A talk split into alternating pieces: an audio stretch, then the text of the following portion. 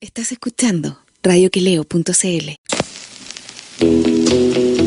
No viven en el barrio alto, ni estudiaron en colegio ABC1. Tampoco pertenecen a algún partido instrumental y ni siquiera tienen cuenta RUT. Felipe Rodríguez y Mauricio Palazzo se ríen del prójimo para no andar de malas pulgas y desnudan las contradicciones de un país siempre acosado por terremotos, incendios, tsunamis y desfalcos de políticos y uniformados. Esto es Ideológicamente Falsos por radioqueleo.cl.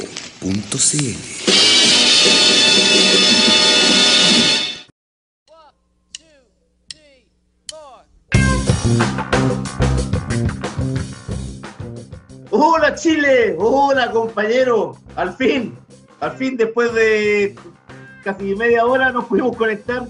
Puta, la, la tecnología a veces nos juega malas pasadas, pero por lo menos ya estamos al aire con un nuevo capítulo de Ideológicamente Falsos. ¿Cómo estáis, Mauricio? Todo bien, compañero, un gusto saludarlo a usted y a todos nuestros amigos que nos están escuchando y viendo en vivo en este momento. Son las 21, ¿cuánto? 43 tengo yo, pero yo siempre adelanto los relojes. Sí, yo tengo la 21.37. Esa debe ser la hora verdadera, compañero. Sí. Y, y- y, bueno, partamos, démosle al tiro porque estamos, ¿no? Yo no lo veo porque estoy desde el celular, pero estamos con Emiliano Aguayo, si no me equivoco. Estamos ya con Emiliano porque como lo No lo veo. pensado tener Emiliano para el segundo bloque, que es nuestro invitado de hoy, por el retraso lo vamos a tener ahora, así que tenemos eh, un agrado de estar contigo, Emiliano, que es, acaba de publicar un libro llamado Independencia Cultural, que son conversaciones con Jorge González. ¿Cómo está Emiliano? Hola Felipe, hola Mauricio. Eh, bien, gracias por la invitación. Eh, y bueno, esperaba, estaba nervioso porque veía que no comenzaba nunca y dije, chuta, soy el dieta del programa. Pero no, ya, ya comenzamos. La Palmenia Pizarro del programa.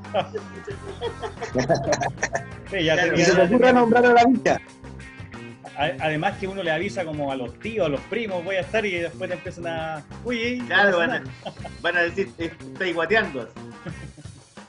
Sí. Oye, Oye, eh, vaya, no, te diga, vaya, vaya, voy yo, voy yo. Dale, dale, dale.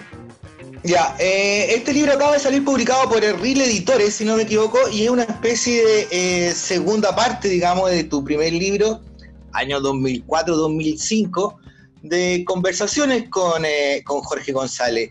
Eh, ¿Cómo se gesta esta segunda parte y qué es lo nuevo que trae, digamos, de qué, en qué consiste? Entiendo que es básicamente un repaso de los últimos 15 años de conversaciones con Jorge.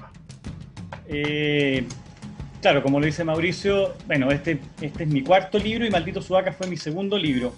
Eh, Maldito Sudaca fue una, a pesar de ser el segundo libro, fue una especie de suerte principiante, porque yo no esperaba hacer un libro con Jorge González, sino que un libro sobre Jorge González y terminé haciendo un libro con Jorge González, cosa, cosa no poca, ¿no? Y eh, luego dos- ese libro sale en 2005, Maldito Sudaca, y luego en 2005 y ya el 2006 estábamos conversando en la revista Rolling Stone, después La Nación Domingo, después en Pánico.cl, después alguna entrevista en, en alguna otra red social, etcétera, y además dos entrevistas inéditas por ahí que quedaron como uno podría decir románticamente en, el- en un baúl guardadas, no, estaban en alguna carpetita del computador nomás, eh, y que nunca las publiqué y que no, no, no me di el apuro de, de publicarla, hasta que en, en estas conversaciones de fin de año sobre el estallido, porque González estaba de cumpleaños el 6 de diciembre, entonces por ahí empezamos a conversar en, a fines de año y eh, comenzamos a conversar eh, con, con grabadora,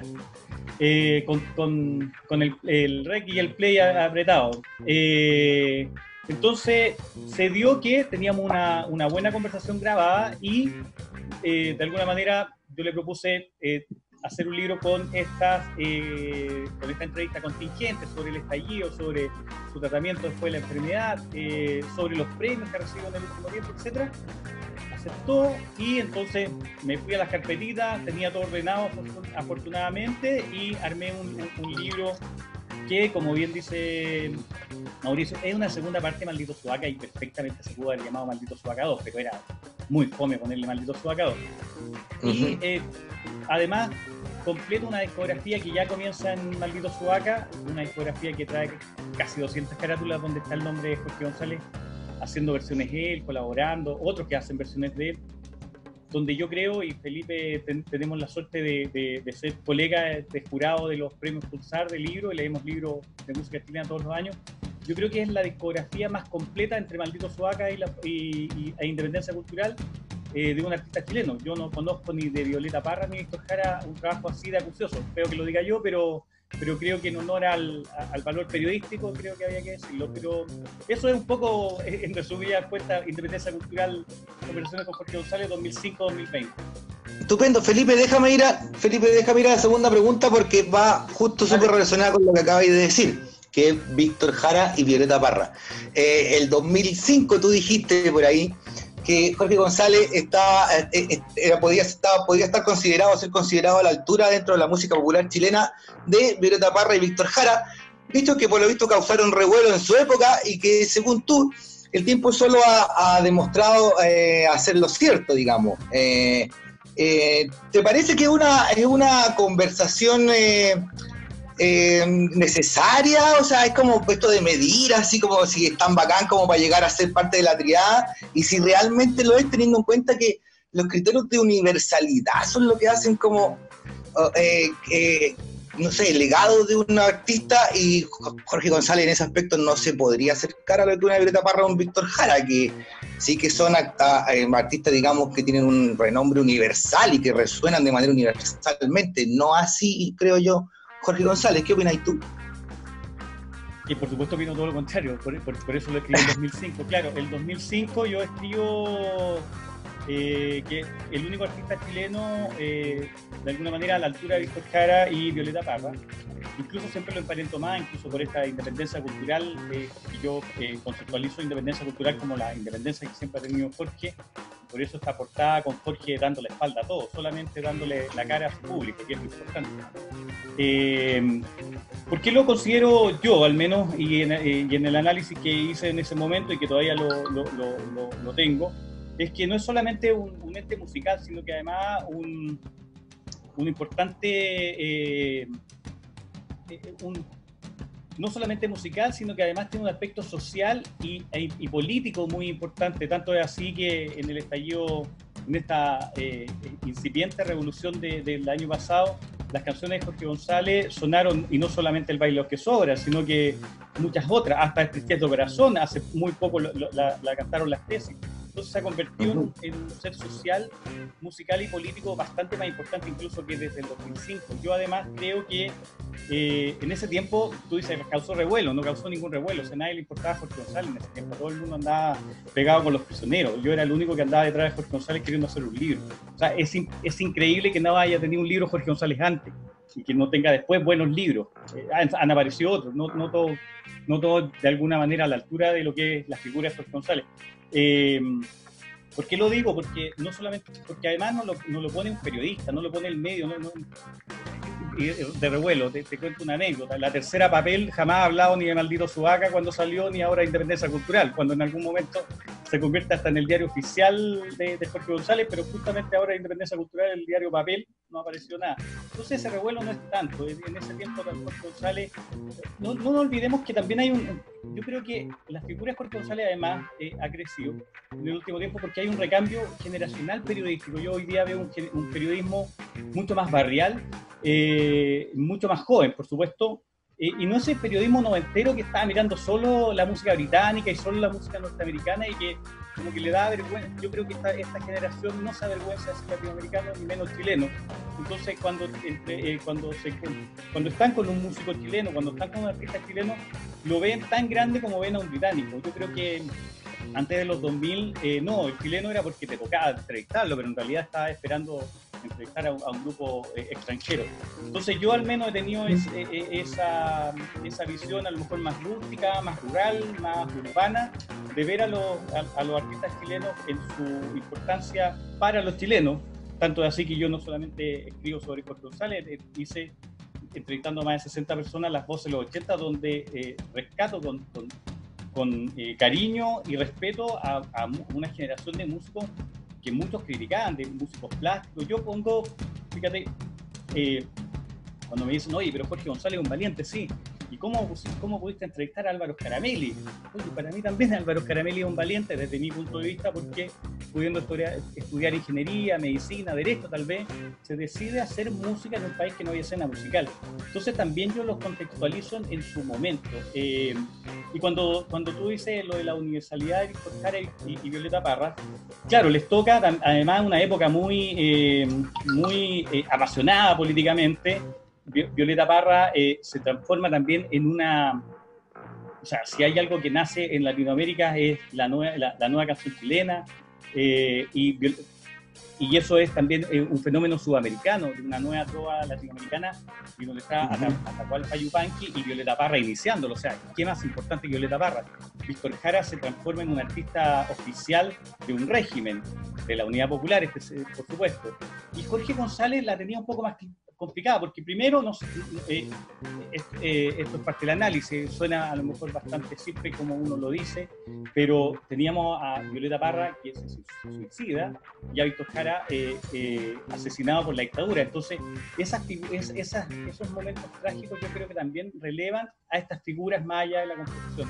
Pero Jorge González estaba muy joven, tenía 30, 40, 30 años, 40 años, y yo le estaba diciendo que era el compositor que podía estar a la altura de Violeta Parra, Parra y Víctor Jara. Y eso, para el medio, eh, era como, a mí me acusaron, no me acusaron de mal periodista, afortunadamente, me acusaron de fanático. Es muy raro, porque tú puedes ser fanático de cualquier... Fíjate, y con esto, y con esto, y con esto termino, eh, eh, para ir redondeando después, pero fíjate que, si acá venía el flaco Espineta o venía Charlie o, venía, y, con toda razón, ¿eh? yo, yo incluso estoy escribiendo un libro hace rato que me demoraba bastante a propósito de tu apellido de Palazzo, de un libro en torno a Charlie García. Eh, no sé si sea Palazzo. Sí, el manager, el manager es el, el eh, manager, José Palazzo. sí, cualquier artista argentino, el genio Cerati, con todo el respeto, cariño, admiración a, a Gustavo Cerati a Jorge González jamás se le ha dicho el genio. Se, le ha dicho el polémico, el inquisidor, el etcétera. El, pero es, muy raro. Oye, pero, a ver, eh, sí. Estoy de acuerdo. Mira, en el, en, el, en el inicio del libro eh, tú eh, pones a los fans que siempre le tienen clara. Tú estás diciendo también que cuando sacaste tu libro, muchas personas de la prensa escrita pensaron que era como un libro de fan porque prácticamente no había una mirada quizás crítica respecto a Jorge González y, era como desde la admiración.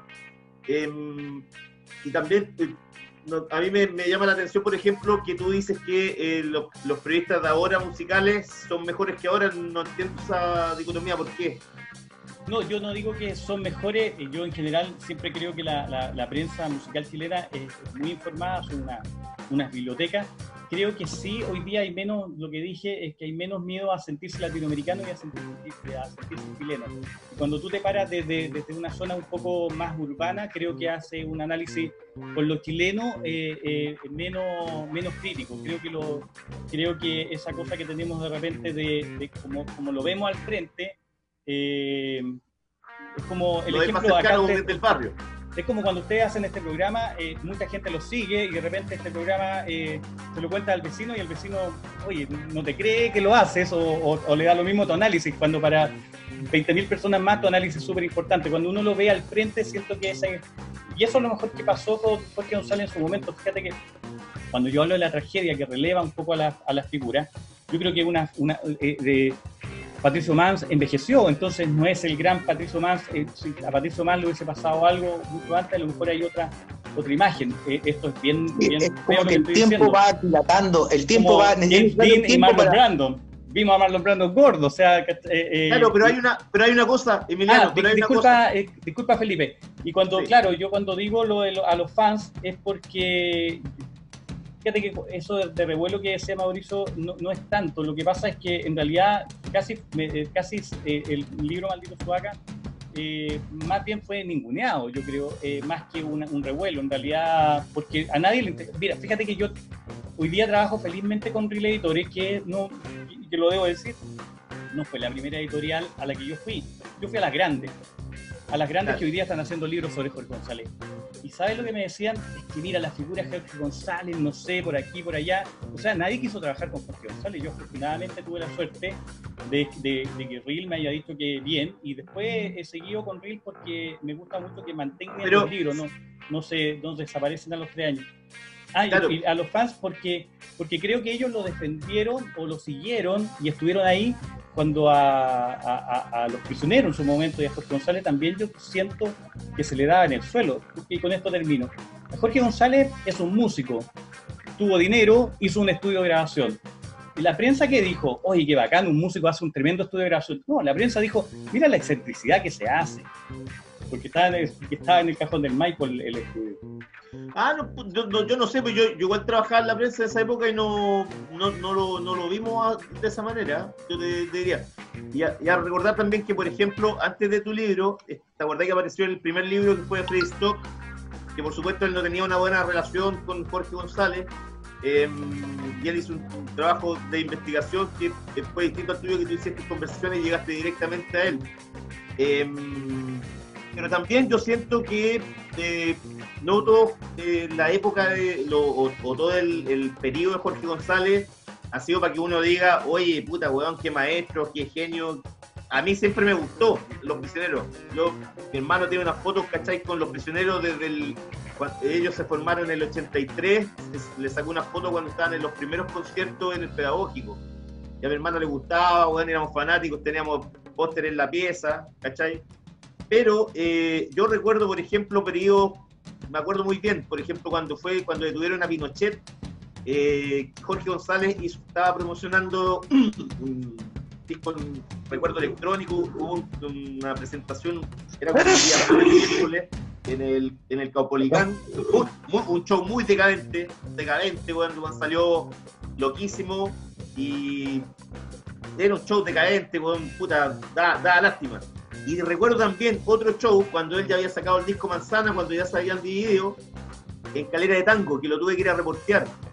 Y también fue un show ultra decadente en una, en una cancha de fútbol en, eh, en Calera de Tango, donde tocaron con eh, el guitarrista, era el, el que él le llamaba el socio Coti. Yo creo que tú te acordás de Emiliano. Y Coti Badilla, Claro, Coti Badilla, que era un tipo que no sabía tocar guitarra, ¿cachai? Y también fue un show muy decadente, eh, que Jorge González está, está en cualquiera, pero eh, son periodos que eh, el tipo estuvo mal y yo creo que la, la prensa, por ejemplo, lo, eso lo, lo expresó, lo contó, no, no lo vio ni, ni tampoco es- eso no significa que uno diga, no, weón, este puta, es un tipo weón que hace pura mierda. Y, y- O que o está perdido. decirle, no, él, él está, está, está borracho, está drogado, así que lo- no, ya no leemos más bola o hay que partirlo, ¿cachai? Yo creo que no hay, no hay una idea de eso, sino que como en todos eh, periodos de, de un artista, tú hay momentos en que estás súper bien, otros momentos en que alcanzas genialidad, como el caso de, de- de González, quizás en, en su última etapa con los prisioneros, ya cuando ya se había separado en área, pero eh, también tuvo bajones que eran pronunciados y que yo siento que quizás tú no, no, no, no lo ves de esa manera. eh, bueno, eh, primero... términos periodísticos te estoy hablando. Sí, no, absolutamente. El maldito Sudaca, eh, yo soy un, un estudioso eh, de, de, por supuesto, de, de la, de la carrera de González y yo creo que eh, nadie le preguntó directamente muchas preguntas que yo le hago a Maldito Sudaca. O sea, de verdad, Porque él, Eh, porque él tampoco dejaba que uno hablara tanto con él, acuérdate. Claro, pero, pero hay que tener, hay que, hay que saber entrar de repente periodísticamente. Yo, fíjate que yo quería hacer un libro con de, sobre Jorge González y termino haciendo un libro con Jorge González porque yo llevo con un cuestionario con un cuestionario preguntándole por música, por su, por su influencia, por sus primeros discos en la casa.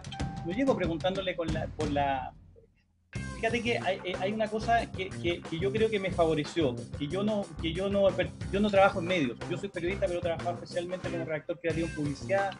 Eh, hoy día eh, eh, me, dedico a la academia. entonces, nunca he tenido un editor en, en la cabeza, nunca, me han- nunca he trabajado en un medio que me hayan dicho, mira, anda a sacarle tal frase a Jorge González, anda, anda, porque mañana tenemos que tener un titular. Entonces, yo no, yo tenía, yo si, este, si, si Maldito Sudaca en ese tiempo lo dividiera en singles, vendría muchos.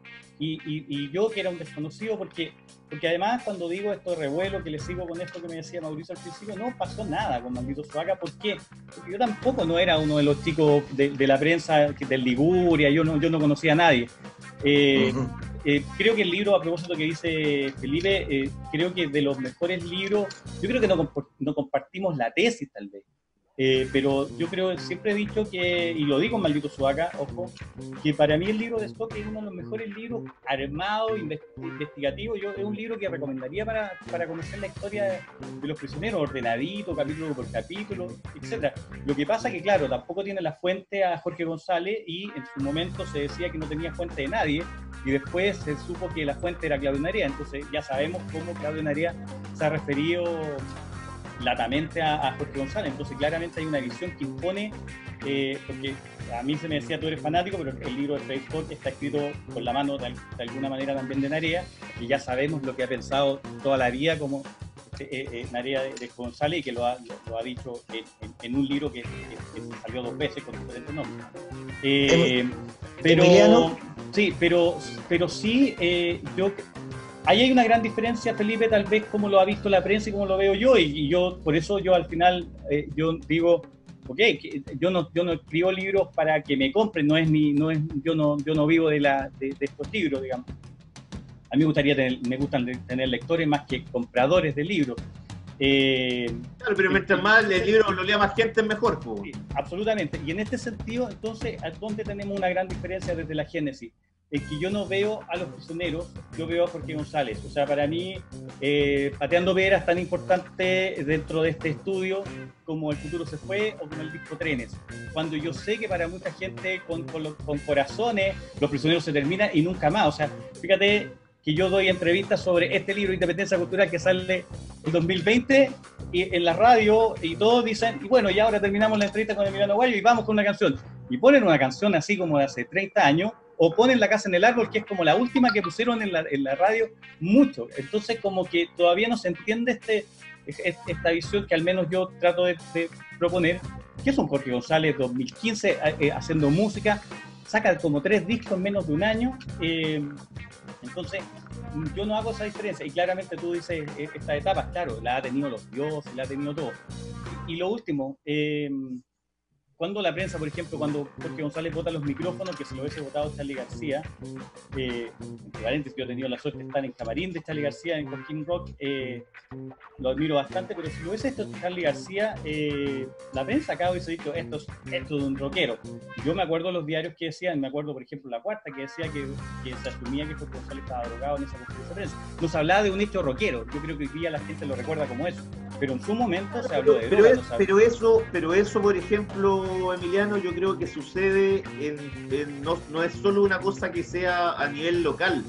Por ejemplo, si yo te digo, en el año 67, cuando Pink Floyd estaba sacando su primer disco y ellos tocaban en una sala que se llamaba UFO, eh, hubo un diario que se llamaba News of the World, em, que era un diario derechista, y los tipos, ellos tocaban, paraban de tocar, ponían una película de Kurosawa, terminaba la película de Kurosawa, estaban todos empastillados, seguían tocando. ¿Y qué hizo la prensa? Eh, fueron a, uno de los dueños del local, le pusieron pastillas de éxtasis en su ropa y hicieron que llegara la policía y lo revisaron y cerraron la sala, ¿cachai? Eso siempre yo siento que ha existido, imagínate, en, un país como Inglaterra, que es mucho más grande en, términos periodísticos, lo que tiene que ver con la música. Lo mismo pasó en Chile también, que claro, había cierta disociación, pero no era, eh, no era algo que, yo te digo, la prensa haya tenido una una animadversión hacia Jorge González, yo creo que era todo lo contrario. Yo creo que los periodistas de música, por lo general, por lo menos los de mi generación, la mayoría, yo te puedo decir 90%, le tenían admiración a Jorge González por lo que hacían, pero y, tampoco no había una idea de, de, querer así como, oye, cacha, de, bueno, se está tomando un chop, hagámoslo, sáquenle una foto y caguémoslo. No, no, no, hay como esa idea jamás, ¿cachai? pero sucede en todos lados que hay, ese tipo de, con, los músicos locales, yo creo que, claro, como dices tú, que uno lo ve más cercano y quizás por eso también tiende bueno, a decir, ya, bueno, si usted bueno, hay que hacerle una nota bueno, para no tirarlo tanto para arriba, se la hacemos, pero... Una relación más de amor y odio, digamos. Claro, pero yo, yo, estoy, yo, yo estoy porque igual conozco a la gente, el 90% de, de los periodistas de, de esa época todos admiraban en su trabajo, pues, el, tipo, bueno, igual hizo cosas brillantes, por ejemplo, el, disco Manzana, eh, yo creo que hay, hay unas canciones que, eh, eh, que, que pueden sonar aquí en cualquier parte. Hay unas canciones románticas de González en, Manzana que, yo creo que están dentro de sus mejores baladas, de, todas las baladas buenas que ha hecho Jorge González. Un disco que apenas sonó y que yo me acuerdo una crítica en la tercera que decía estos son los últimos brochazos de brocha gorda de alguna manera de, de, de lo poco de creatividad que le queda a González. O sea, el 2004 estaban matándolo creativamente y el 2005 aparece libro, trenes, eh, Naked Tunes. O sea, eh, creo que la prensa se- no, no, no, no, yo no, yo no he leído críticas más fuertes a otros creadores. O sea, por ejemplo, no sé, los Jaivas. ¿Cuál es el último disco eh, de, de canciones nuevas? Mamayuca. Mamayuca, fíjate, y, y justo, justo tú dices Mamayuca y el otro día me encontré con el cassette que te- eh, tenemos un cassette en la casa por acá de Mamayuca. O sea, eh, de ese tiempo. Y ahora, con toda la admiración y con todo lo eh, venerable que tenemos a los Jaivas, yo tuve la suerte de llevar a mi hija a ver a los Jaivas hace un tiempo y le dije, quiero que, quiero que, que vean a los Jaivas. No, no estoy diciendo contra los Jaivas. Da gusto ser chileno cuando uno escucha a los Jaiba, weón. Es que, es que son nuestros manera, a propósito de lo que decía eh, Felipe. Pero te das cuenta, no hay una crítica, no hay una, una, una. Pero a Jorge González se le estaba matando el 2004 por el disco Manzana. Y un disco A mí no me gusta ese disco en todo caso, weón. Claro, pero, pero Bueno, decir. también, lo hicieron, caso también lo hicieron mierda. Oye, Emiliano también lo hicieron mierda cuando sacó el primer disco, el de la casa del árbol y todo. Yo vi, me acuerdo, un concierto en el, en el Marga Marga, en el estreno Marga Marga en Viña del Mar, y lo abuchearon así, pero a cagarse. Era su primer eh, disco solista, fuera de los prisioneros. Tenía toda una parada que era de bailar y qué sé yo, y lo hicieron mierda. De hecho, hasta cuchillaron a un weón en, ese, en esa tocata, weón. Fue terrible, me acuerdo. ¿Ah?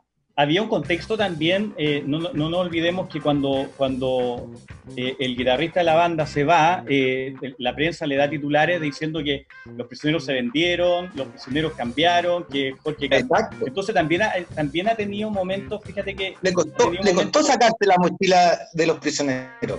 ah, o sea, ah, eh, la prensa en este sentido, eh, y es cosa de ir a la prensa, yo afortunadamente colecciono diarios, no todas las cosas están en internet, Eh, soy un poco eh, diógenes en ese sentido. Y, el, eh, y recordemos cuando también se despía el mismo guitarrista del 2003, eh, también hay, un- hay una gran crítica desde ahí y, y aparecen varias, eh, varias, varios titulares, el dictador, eh, etcétera. O sea, eh, cuando, cuando yo decía hace un rato que cualquier argentino acá era genio, pero cual- al, al chileno o es dictador, o, o es polémico, o es inquisidor, o es Mm. brocha gorda. Entonces, en ese sentido, yo tampoco estoy haciendo una defensa eh, total, porque claramente, como, como dice Felipe, hay, hay, hay alto y bajo, blanco y negro en todo, pero creo que... Pero que a ti, por ejemplo, Emiliano, perdón, pero a ti, por ejemplo, ¿qué etapa o qué, qué cosa no te gusta de Jorge González? En términos eh, personales, digamos. mira, hablando me- de- me- En términos personales de su obra artística, dejemos al lado que el, el tipo eh, da lo mismo lo que hace con su vida privada, con su obra artística. Que sabes que yo eh, voy a ser súper sincero, me pasa que lo, con, Charlie García, yo el disco eh, Random, yo lo encuentro uno de los mejores discos de, lo último que ha hecho Charlie García, pero no, pero no por eso no me gusta eh, Kill Kill o Rock and Roll Yo. Yo siento que el aporte con las con las tecnocumbia, e- esa, esa cosa extraña que el futuro se fue, o el mi destino, son, son que, que tú lo escuchas hoy día y tú dices, oye, este disco, fíjate que la cumbia, todos la conocemos como una, como, como idiosincráticamente colombiana, por decir algo, y, y- una, una amiga eh, eh, que, que es crítica musical de Colombia me decía, oye, la tecnocumbia en, en Colombia empezó a sonar en el 2000, y el 96 estaba haciendo tecnocumbia Jorge González, cosa que también después retoma Santa Olaya, Gustavo Santa Olaya haciendo lo mismo, pero en tango, que le va mucho mejor, por supuesto, pero la tecnocumbia, yo, tú pones ese disco hoy día, eh, lo, lo pones en cualquier parte y, y hasta los cabros que escuchan trap le- les suena y les suena bien. Y en ese tiempo la tecnocumbia se vendió como a 1500 pesos en un canasto porque la crítica tampoco, yo creo que casi ni, ni escucharon el disco completo. Entonces, yo es, por eso digo, yo separo, yo veo al compositor, no lo separo por proyecto. Para mí Los Prisioneros es el mejor proyecto, uno de los grandes proyectos donde está González, pero también me, me- me interesa Gonzalo Martínez, también me interesan los updates. O sea, en ese sentido no, puede, puede, se puede, acusar de algo, pero lo mismo se me puede acusar de, de, Charlie García o Calamaro. Yo, hasta el, peor disco de Calamaro yo lo escucho. O sea, yo tengo el quíntuple, el salmón quíntuple. O sea, escucho los siete del salmón. Y allá se relleno ahí. Como siete horas escuchando música. Y allá,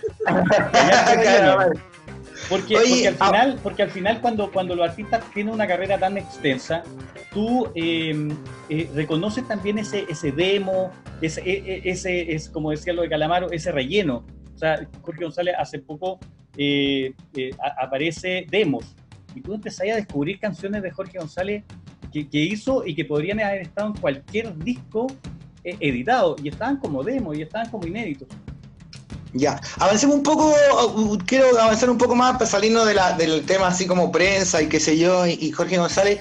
Eh, tú que lo conociste por lo visto más que periodísticamente, sino que tenías una relación de confianza con él eh, y que probablemente conozca esto. Yo, a mí me gustaría saber, porque me interesa el tema, digamos, eh, ¿cuáles son los años más oscuros de, de Jorge González con respecto a la droga? ¿Alguna vez en alguna entrevista él dijo que él había se había, se había tirado todo lo que terminaba en INA? Ketamina, cocaína, heroína, qué sé yo, y toda la y, y, o sea, a mí me gustaría hablar un poco en su relación con la droga, lo mal que supongo que le han hecho y cuánto tiene que ver ella en, cuánto tiene que ver la droga en su estado actual.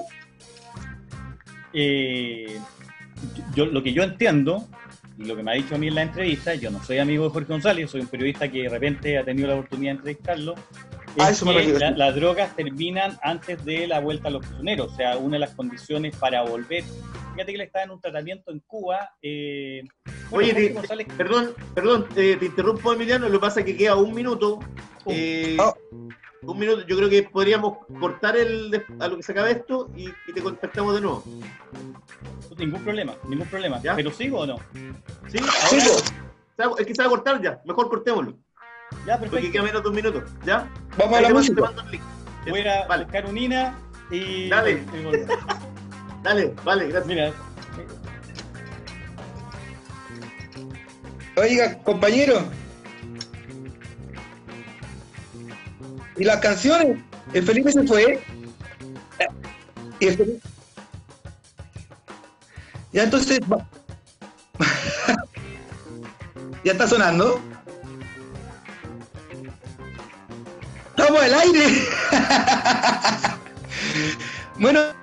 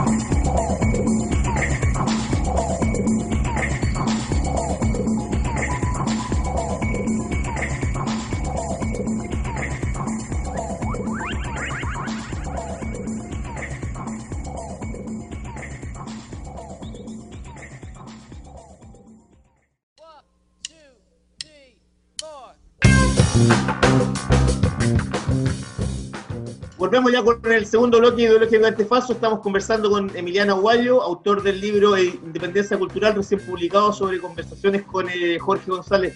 Emiliano, cuéntanos un poco. Eh, espérate, espérate, espérate, calmado. Todavía no terminábamos de responder la última pregunta que yo hice, pues si quedamos en esa pregunta, que era eh, ¿cuáles, ¿cuáles han sido, cuáles fueron los años más oscuros de Jorge González? Estamos hablando de un artista con sus claros oscuros, de los cuales conocemos muchos claros, pero muy pocos oscuros quizás. Sabemos que coqueteó con la droga, pero no sabemos cuán cagado estuvo. Y, y cuándo se acabaron. Se quedó pegado. Sí. bueno, pero que, que responda nomás a Emiliano, ¿eh? Oye, eh, eh, sí, mira, en la época pre Mi Destino, que justamente escuchábamos Caselli eh, del disco Mi Destino, eh, es probablemente en los momentos más duros en cuanto a, temas de droga de Jorge González. Y justamente, fíjate que yo le pregunto en Independencia Cultural, yo le digo, fíjate que hay como tres discos de, los, entre Jorge, de Jorge González solista o de los prisioneros que han sido desarrollados totalmente.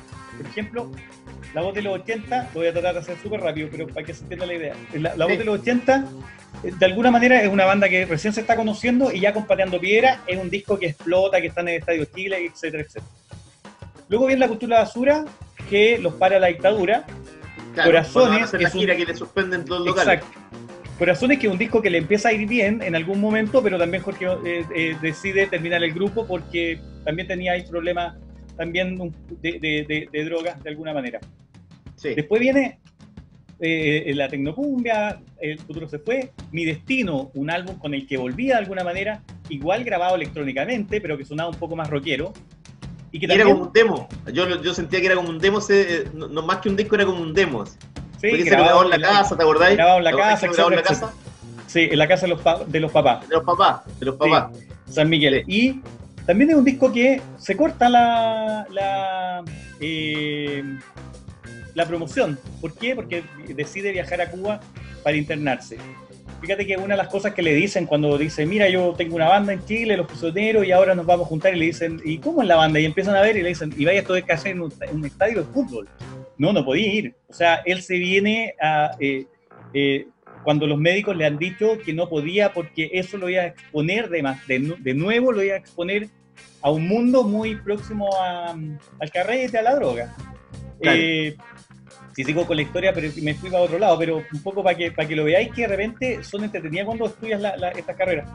Después viene el disco de Los Prisioneros, justamente el 2003, también abortado por, por, la- por- por la- por el despido del guitarrista y con todo lo que apareció en la prensa en ese momento. Manzana, un disco con el que iban a irse a México, también abortaba la promoción porque también decían terminarlo, porque Jorge González estaba decidido a irse a México y Miguel Tapia entre la decisión de quedarse en Santiago e ir a- y viajar a México a alguna tocata porque decía que no. Y después, el gran disco que nuevamente retoma una promoción y que madura en vivo es Libro. Trenes aparece después del accidente cerebrovascular. Si te Claro. das cuenta, eh, haciendo ese recorrido, tú dices, oye, tremenda carrera, pero con más o menos tres discos explotados realmente en difusión, que, que- que- que maduraron en vivo, cuando no pasa Claro. eso muchas veces. Y bueno, lo de las drogas que le, le- le interesaba a, a Mauricio, eh, claro, él dice que cuando la droga, cuando vaya, eh, cuando consumes una ayahuasca, eh, está súper bien, pero cuando empieza, eh, cuando, cuando se complica la cosa es con la cocaína. Ahí ya hay un camino sin retorno que, que él además este, se arrepiente bastante. Y fíjate que yo lo escrito en 2004 en su casa en el Cajón del Maipo cuando estaba con, con Loreto, su, su esposa, con su hijo dando vuelta por ahí. Y él dice, mira, cuando uno tiene que llegar a la casa en la noche, cuando tiene alguien te espera, es cuando, cuando podía empezar a parar. Pero mientras vivas solo y con todo esto, es muy difícil. Entonces yo creo que eh, el, el- el amor siempre ha sido súper importante, el amor de pareja, el estar en pareja de Jorge González ha sido súper importante. Cosa que le pasa, por ejemplo, en el último tiempo, que, que se ve súper feliz eh, porque también eh, eh, está bien acompañado. Entonces eh, creo que eso, de alguna manera, y yo creo que para todos, eh, tener, eh, es una frase que me acuerdo, tener eh, que volver a la casa porque alguien te espera, te cambia en este camino de las drogas y, y- y de los excesos, digamos. Claro. ¿Qué fue lo, lo más difícil, por ejemplo, de, de este libro, eh, Emiliano?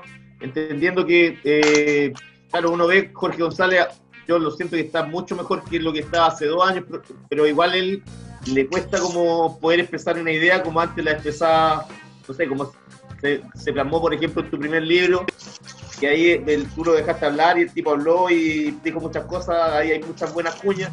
Acá, por ejemplo, el, el libro nuevo es mucho más monosilábico por, por las mismas dificultades que tiene él para, para hablar.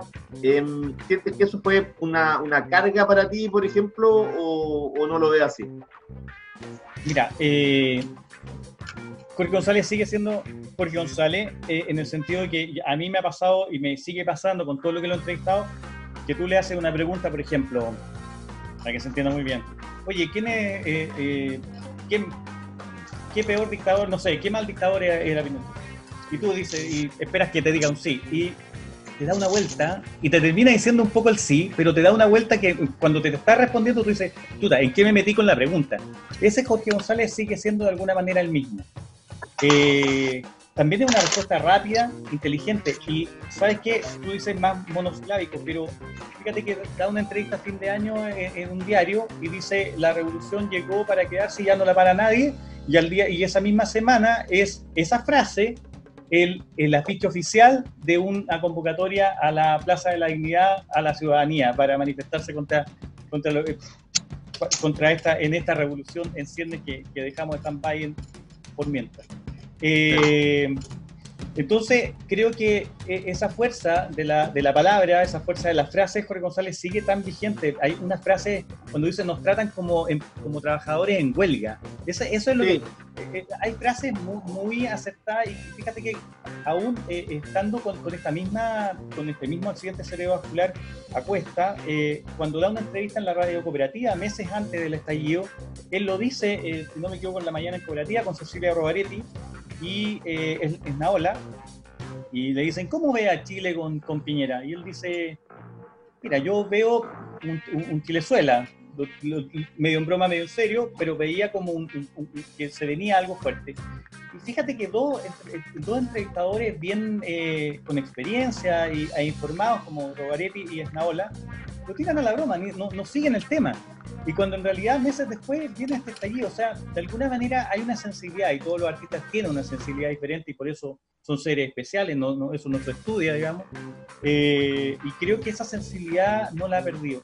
¿Qué es lo más difícil de hacer un libro hoy día de Jorge González? Yo creo que, fíjate que me costó menos hacer un libro, o sea, no me costó nada, pero si tuviese que poner algo, eh, Maldito Sudaca, eh, me costó menos siendo yo alguien que no era conocido, eh, sigo siendo desconocido, porque González a mí no me conocía antes, ahora me conoce un poco más, pero hoy día hay muchos más intereses alrededor, hay más intereses, entonces eh, eso, eso te cambia un poco, eso, eso tú no sabes si el libro va a salir hasta el día que sale, porque, porque hoy día hay, otro, hay más intereses alrededor de Jorge González que, Fíjate que después del accidente cerebrovascular a mí me llama mucho la atención que aparecieron como tres libros, pero de una. Yo no, yo no sé si eso fue eh, un, un convenio comercial, si fueron solicitados por alguien, si fueron ideas de, de repente que se le ocurrió a alguien, pero ha- hay libros que para mí no están ni siquiera a la altura de la figura de Jorge González. Entonces, todo Ah, eso no, pues yo también. Pues, sí. Hay, Todo hay eso, varios que no. se- se- hay varios se- que se no, no son un poco más complicado. Sí. ¿Qué te parece a ti la, la figura de Alfonso Carbone en, en- en la, en- en la carrera de Jorge González? Lo mismo iba a preguntar yo. Está, está en el libro, está en el libro porque yo le hago la pregunta y yo siento que mm, la figura de, de- de Alfonso Carbone como manager de Jorge González lo pone en un sitial eh, en el que yo creo que Jorge González siempre debió estar en los grandes festivales como, como eh, el primero de- del cartel. Eh, Como serie.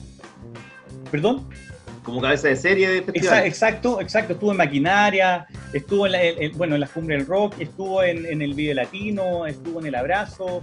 Eh, eh, yo creo que, que- que realmente Jorge González adquiere un, un- un nivel eh, que, que siempre lo debió tener, porque sus canciones daban para eso, pero yo creo que no, no tenía el manager después de Carlos Fonseca como que lo, lo pusiera en un sitial eh, como más en el, en el, en el, en el shows business, que de alguna manera que era muy manejado a la chilena de alguna manera.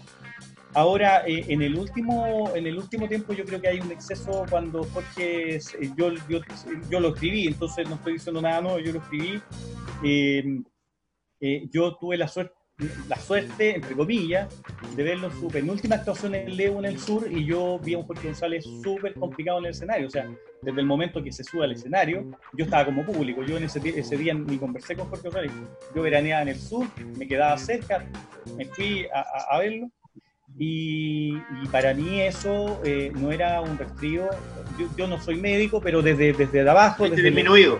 eh, lo vi lo vi más disminuido que cualquier resfrío cualquier gripe y a mí me llama mucho la atención que muchos medios eh, solo replicaban eh, un poco lo que lo que decía hace un rato la prensa no está diciendo lo malo bien pero a estas figuras yo creo que hay que hay que no solo cuidarla eh, sino que siempre estar reporteándola fíjate que ahí la prensa en gen- toda la prensa se quedó solamente con los comunicados de prensa la y todos replicaron no mira bajó el avión, el, el aire le hizo mal y fue la gripe. Y yo creo que, que eso nunca fue una gripe sin ser médico, solamente te digo desde mi, desde, desde- desde lo que yo vi desde abajo del escenario. Entonces, creo que también ahí la prensa, eso de replicar comunicados de prensa, acá la redundancia de nuevo, eh, me llamó mucho la atención. Diarios que se convirtieron en oficiales, diarios que nunca habían sido muy cercanos a González Siqueira.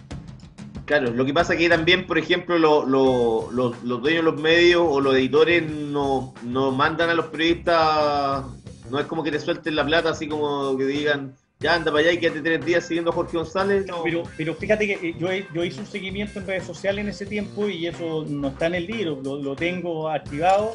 eh, todo el mundo lo vio desde la actuación de Coquimbo, iniciando esa, esa gira, y ya en noviembre del 2014 en Perú, porque González había mostrado complicado tocando en Perú.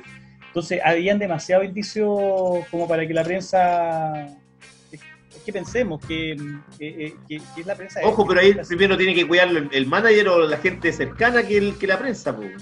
En el libro, en el libro yo le hago algunas consultas al respecto y eh, en, en, en, la independencia cultural. Sí, absolutamente. Pero yo no quiero, yo no quiero con esto decir que no se le cuidó, pero sí yo creo que había algo más que lo que replicó la, la prensa y que a lo mejor había que parar antes de esa gira. Pero, pero claramente es súper fácil dar recetas tardías, pero es un poco lo que a mí me pasó en Levo, que lo vi en directo, digamos. Mm, sí. Mauricio, vas, se fue Mauricio. Justo le, le- le iba a decir. Em, ¿Cómo crees tú que eh, de- de- lo ve la, la- la juventud a Jorge González ahora? Mira, yo creo que Jorge González siempre ha sido un músico más de los jóvenes que de los adultos. Y eh, de alguna manera, alguna vez lo dijo, mira, eh, eh, hay, la gente de mi edad escucha a los tres y a Fito Páez. Eh, decía él. En cambio, a mí me siguen los cabros chicos y, y yo, de verdad, yo siempre he sido eh, muy asiduo a, a- ir a conciertos de la música chilena y, por supuesto, de, de Jorge González. Y yo vi siempre a muchos escolares, a muchos universitarios de los primeros años. O sea, es un tipo que, que siempre encajó muy bien en un discurso nuevo, en, en- en lo que estaba apareciendo como nuevos temas. ¿Para qué decir el corazón en rojo? Que se, se adelanta como músico. Hoy día es súper fácil hacer una canción de algunos movimientos que están muy en tendencia, pero porque la- González lo hizo en el 90 eh, con una canción que sonaba en la radio, no con una canción que de repente, oye, voy a, voy a hacer una canción y la voy a donar a la causa y no, la, y no, no- y, y- no, no se escucha en ninguna parte. Aquí, siempre además eso yo he destacado, ¿ah? que de repente alguien te dice, no, pero mira, tal músico dijo algo mucho más fuerte que Jorge González. Yo digo, pero mira, Jorge González lo dijo en el Festival de Viña, eh, pudiendo perder auspicios, pudiendo perder nuevas tocatas, pudiendo ganarse una muy mala nota de prensa. Recordemos que el Mercurio decía que a, los prisioneros lo iban a pifiar en el Festival de Viña último cuando estuvieron los prisioneros y por eso él entra diciendo pifias. Eh, y hay otros que dicen cosas súper fuertes, pero la dicen en el teatro con 20 personas, con 30 personas, cuando un artista se... Es tanto así como Mon Laferte, hablamos de Mon Laferte. Mon Laferte no, eh, de alguna manera, eh, ¿para qué hace lo que está haciendo? O sea, se puede quemar los contratos que tiene, lo que puede decir, lo que no puede decir, me imagino, y está hablando en pleno estallido. Son, son personas que van más allá eh, de, lo que dicen los contratos.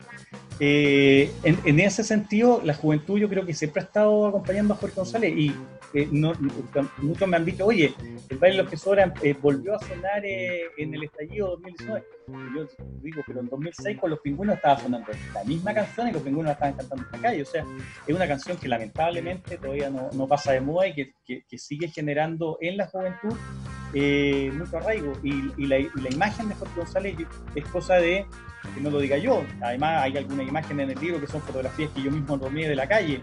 Jorge González empezó a aparecer en las calles de, de Santiago eh, como dibujo, como graffiti, con su letra, con su propia cara, eh, como un ser eh, activo en esta incipiente revolución, siendo que no estaba ya en los escenarios. Creo que es alguien que se relaciona muy bien con la juventud, especialmente con la juventud más que con su género. Por último, ¿te, te molesta, por ejemplo, que, que parte de, de- de- de la prensa siente que eres fan de Jorge González más que un periodista que que quiere hacer algo objetivo de él? Eh, no, me, molest- me molestaba más antes el 2005, pero han pasado 15 años, tengo 46 años y después de los 40 a uno le da lo mismo todo, ¿no?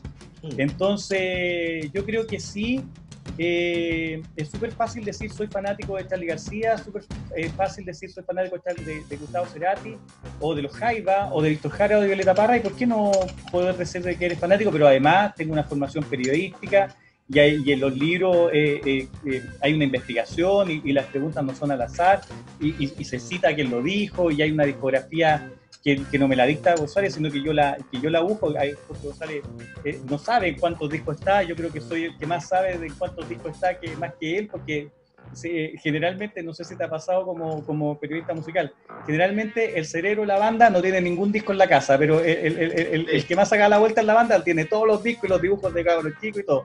Jorge González no, no sé cuántos discos tiene de él. Es verdad. Entonces, esta discografía, fíjate que en Independencia Cultural hay una tremenda pega eh, de, investigación, eh, que hay más de casi 200 carátulas donde está el nombre González, que lo decía tal, vez al comienzo. Eh, entonces hay una investigación de atrás y si alguien quiere leer eh, independencia, Cultural, pero además Maldito Suaca para ver si no están las preguntas que había que hacerle, que los lea y que después me mande las preguntas que había que hacerle en su momento. Además, teniendo la oportunidad de hacerlas. es súper fácil decir, oye, ¿por qué no le dijiste esto? ¿Por qué no le preguntaste esto otro? Pero había que, estar ahí, ¿no? Claro. Ya, pues Emiliano, muchas gracias por, tu tiempo y, recordamos que el libro ya está a la disposición de, bueno, la librería, no sé, en términos virtuales ahora que... Entiendo que, entiendo que está por ahora en preventa eh, en Busca Libre y eh, que está llegando a sus casas, lo compran y llegan a sus casas y yo afortunadamente he tenido la buena eh, la buena noticia que muchos fans eh, me envían sus fotos con eh, su hijo leyendo el libro, que llegó y cuando, cuando llega el, cartero a dejárselo, me han enviado muy buenas fotos. siento que es un libro y siento que también es muy... Em, en plena pandemia yo tenía las dudas y me preguntaban, oye, vaya a sacar el libro, sí, podemos esperar. Y con esto, fíjate que me, acabo de acordar de algo importante, Felipe, disculpa. Este libro yo siempre lo pensé para hablar sobre el estallido y yo quería que fuera un arma de alguna manera eh, para el plebiscito. Más allá eh, de, si alguien votaba apruebo o rechazo, creo que este libro hablaba tanto de, de, lo que estaba pasando que a mí me encantaba esa imagen. Yo trato de conceptualizar mi paso por la, de, la publicidad, me lleva a eso, trato de conceptualizar bastante este libro eh, en las manos de las personas que estaban en la fila votando, porque hablábamos bastante del estallido y, sobre el plebiscito. Eh, hablamos de los cabildos, etcétera.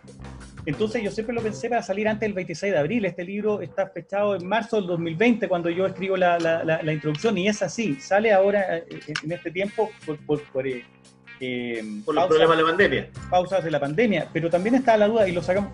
Yo sé, mira, a mí no me importa vender. Si voy a vender 10 libros sin pandemia y vendo 5 con pandemia, me da lo mismo. Yo creo que lo que, lo que no debe quedar en pausa en la pandemia es el contenido, lo artístico, lo creativo, lo cultural.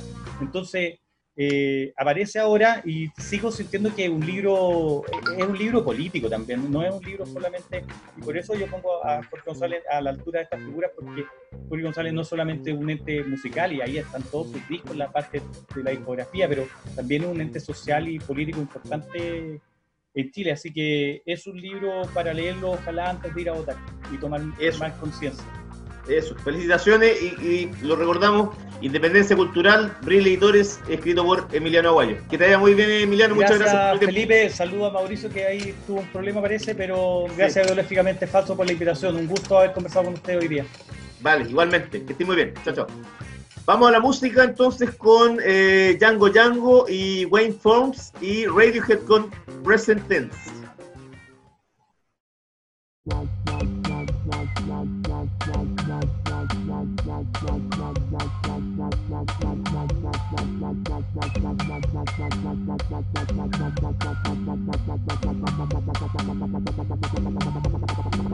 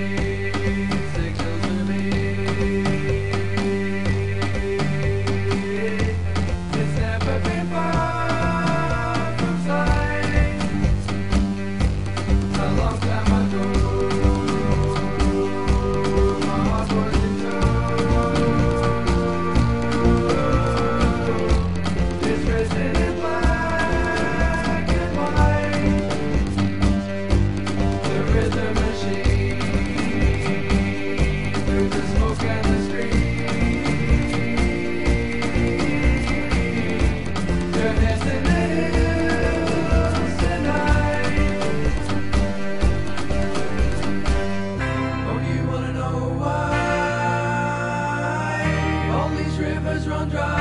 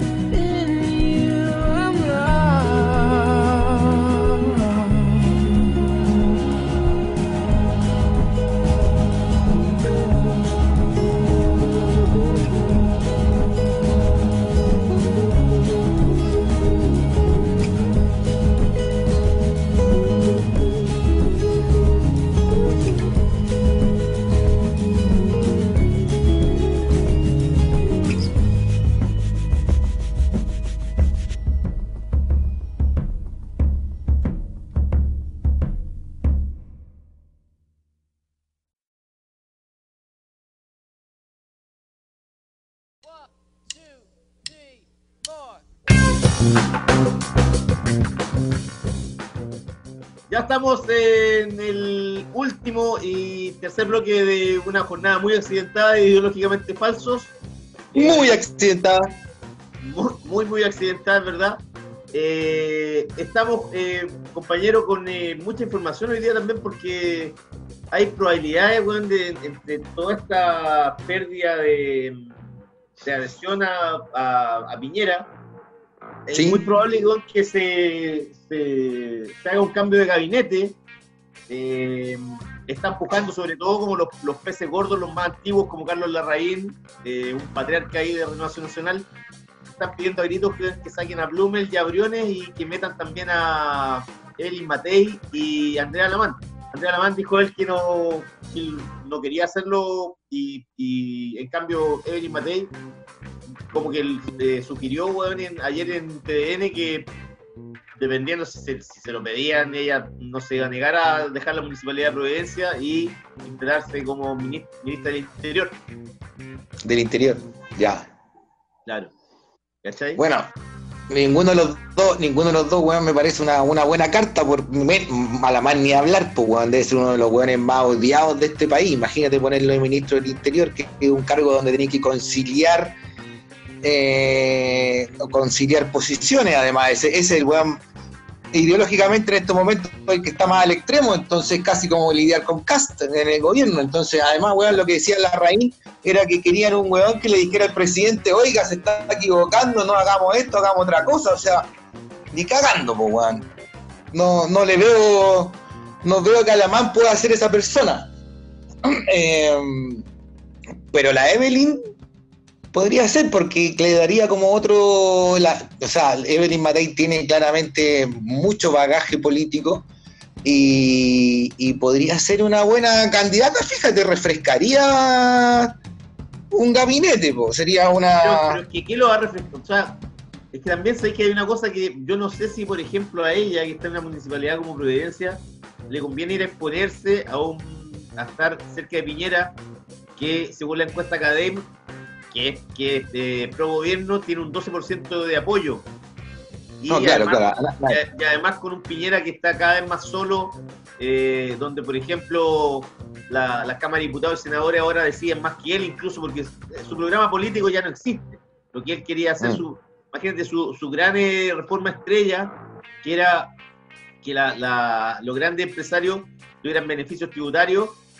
eh, en, en un momento como el actual es imposible que se haga, por mucho que salga el hijo de Álvaro Sayé en el Diario Mercurio diciendo que lo que debería hacer ahora el gobierno es que las grandes empresas tengan beneficios tributarios para dar más trabajo a la gente.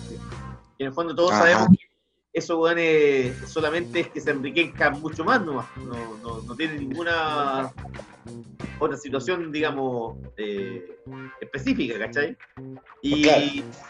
y claro, es difícil que, que yo no sé, tiene que, alguien tiene que ser medio kamikaze también para ir a estar ahora con, eh, con Piñera, porque sí. Piñera no está weón, en el, yo lo veo que está en el suelo, no, está en el suelo, está en el suelo, o sea, no ningún hoy día apoyo se de los partidos políticos. hoy día se rechazó en la Cámara de Constitución, si no me equivoco, del Senado, el veto eh, que trató de mandar el gobierno, que mandó el gobierno a, a- a la ley del no corte de servicios básicos. Eh, otra, otra derrota para el gobierno, mañana va a ser otro día de derrota para el gobierno, porque seguramente lo van a. Bueno, no tan seguramente. O sea, perdón, ahora toco, mañana toca en el Senado. Y está peludo, que se viene otra, otra de esta otra guerra parecida, digamos, se necesitan varios votos también de la, de- del gobierno, digamos, de la UDI de RN. Pero por lo visto también esa ley va a pasar y va a ser otra derrota del gobierno, ¿no? Sí, bueno, es, palo sobre palo para el gobierno de Piñera. po. Y es verdad, ha- habría que ser un kamikaze como para hacer un cambio de gabinete. Y muchos locos dicen, ah, yo he escuchado por ahí gente que, eh, digamos, personeros que dicen que no hay que cambiar a Briones ni a Blumel, que ya es mejor seguir con ellos. Pero claro, ya los tipos ya perdieron una batalla súper grande y siempre eh, cuando tú perdí una batalla tenés que cambiar las piezas. Claro, claro. Y también ahora se, se aprobó hoy la, en el Senado em, la ayuda para la clase media de 500 mil pesos. em, que en el fondo eh, un préstamo también con, con mezcla de ayuda para las personas que eh, hayan bajado sus eh, emolumentos, digamos, en un 30% y cuyo sueldo promedio esté entre los 400 mil y el millón y medio. Que también es, por lo menos es una ayuda para toda la gente en estos difíciles momentos. Eh, eso yo, yo, también yo creo que era algo que el gobierno también se resistió hasta el final. Porque no querían, ellos no querían hacer nada de eso. Oiga, compañero, ¿y usted cuántos beneficios ha agarrado? Ninguno no me ha llegado ni la caja del. del la caja esta de. esa weá me llegó, weón. El otro día fue a la casa de Guillermo, que vive por acá cerca, y, la, y le había llegado la caja, weón. Le llegó, weón, a, a Besanilla, weón, también. Y viene el Claro, y al Pompi que está, weón, eh, imagínate, weón. Que tiene la mansa pega, le llegó, weón. Y a, y a mí no me ha llegado nada.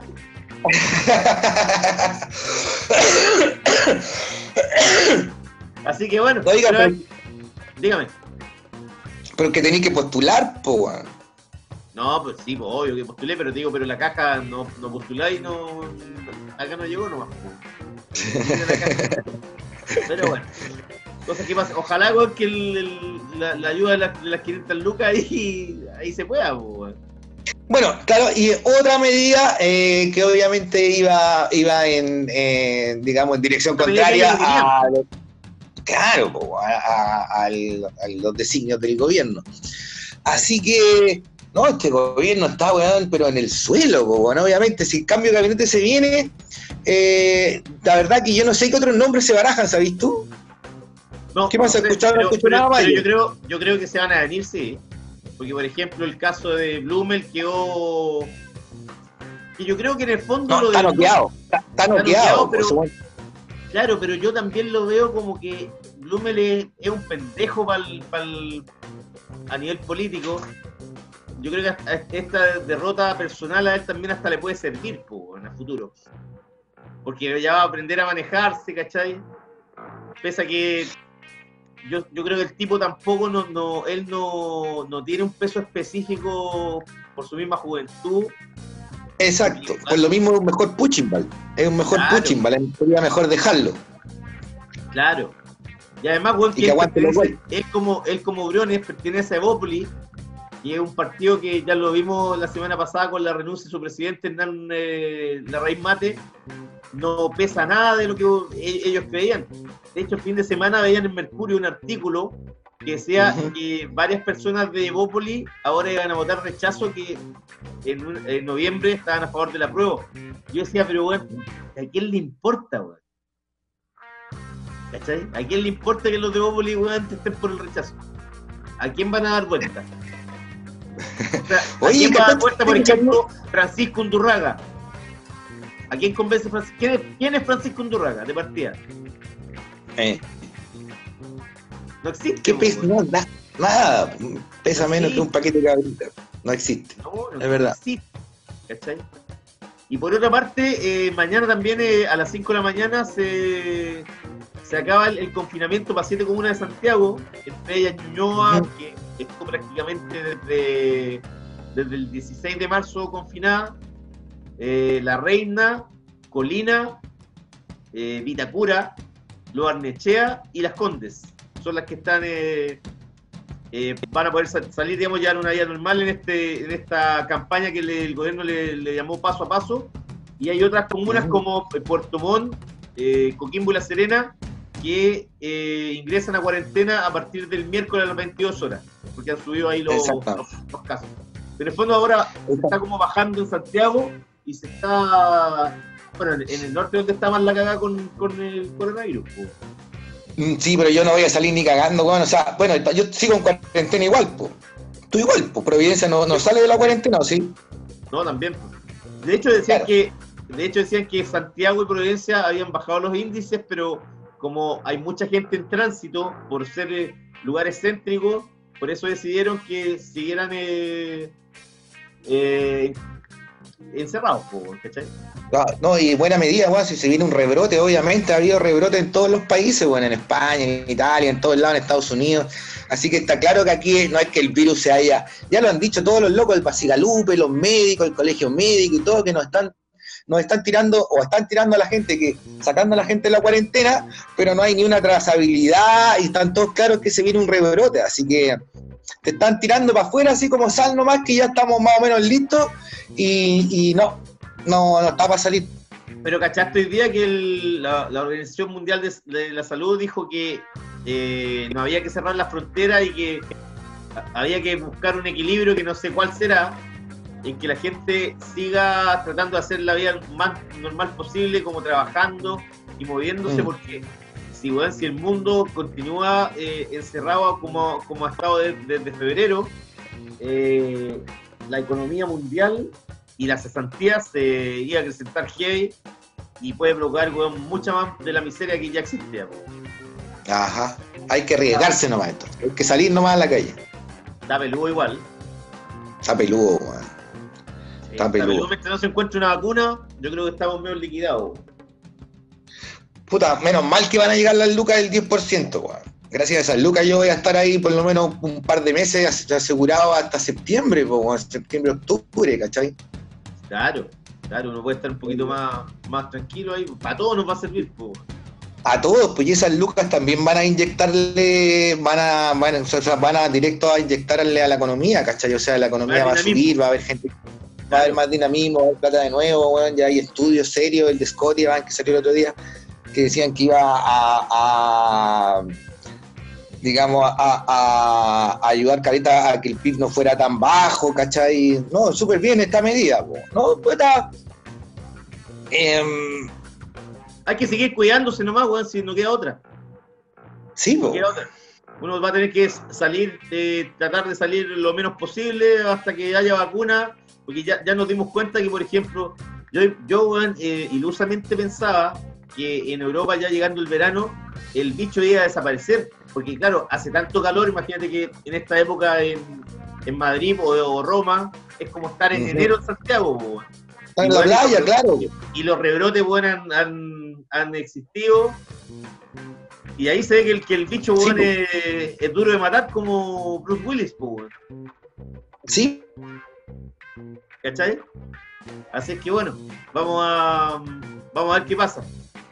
Va, de nuevo se fue palazo María José. Sí. Pero bueno, vamos para. Solo para cerrar, vamos a. ahí está diciendo palazo, me fui. Eh, Solo para cerrar, eh, decir que el sábado pasado murió Peter Green, el primer líder de Fleetwood Mac, que es una de las grandes bandas de blues progresivo de Estados, de Estados Unidos, de Inglaterra.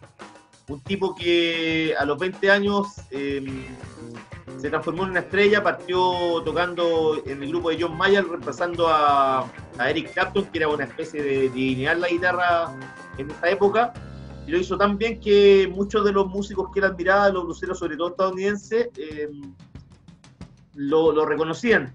El tipo sacó tres discos, yo diría que buenísimos, entre 1968 y 1969 y 1970, quiero decir.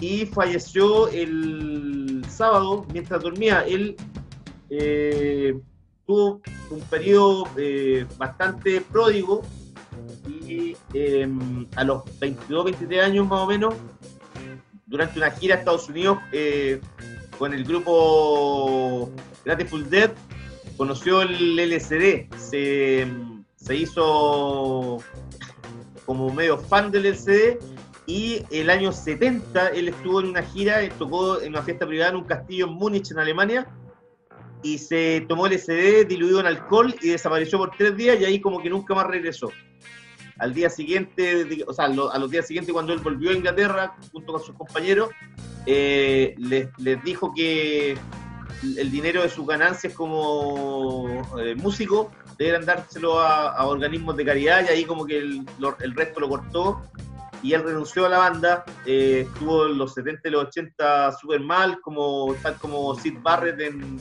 en Pink Floyd, el líder de Pink Floyd que también el, consumo excesivo de LSD eh, prácticamente lo, lo, hizo desaparecer de la música, lo mismo que Peter Green, que volvió así con, con un grupo, pero en los 80 y sacó disco incluso, pero prácticamente no tenía el encanto ni la belleza ni, ni, la, ni la emoción que transmitía su música eh, a fines de los, de los 60, que es el, el periodo glorioso de él.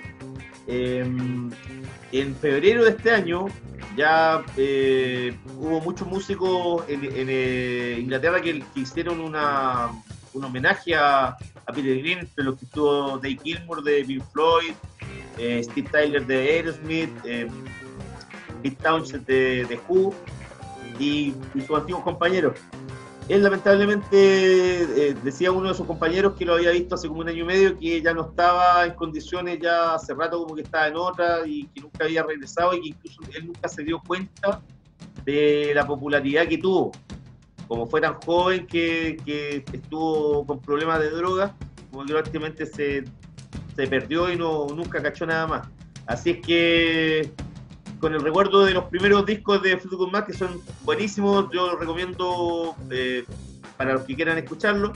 Eh, nos vamos en este accidentado programa de día lunes, nos vamos con una canción de Fleetwood Mac de, de, su, del último disco donde él trabajó, llamado, la canción se llama The Green Manalishi with Two Prong Crown, y nos vamos también con una artista estadounidense que sacó uno de los buenos discos este año que se llama Carolyn Rose y la canción se llama Freak Like Me. Nos vamos, eh, un buen, una buena semana para todos y ojalá que ahora, bueno, que el, el jueves estemos en buenas condiciones con la tecnología que a veces genera estos tipos de problemas. Así que saludos y que les vaya muy bien a todos en esta semana. Aguante.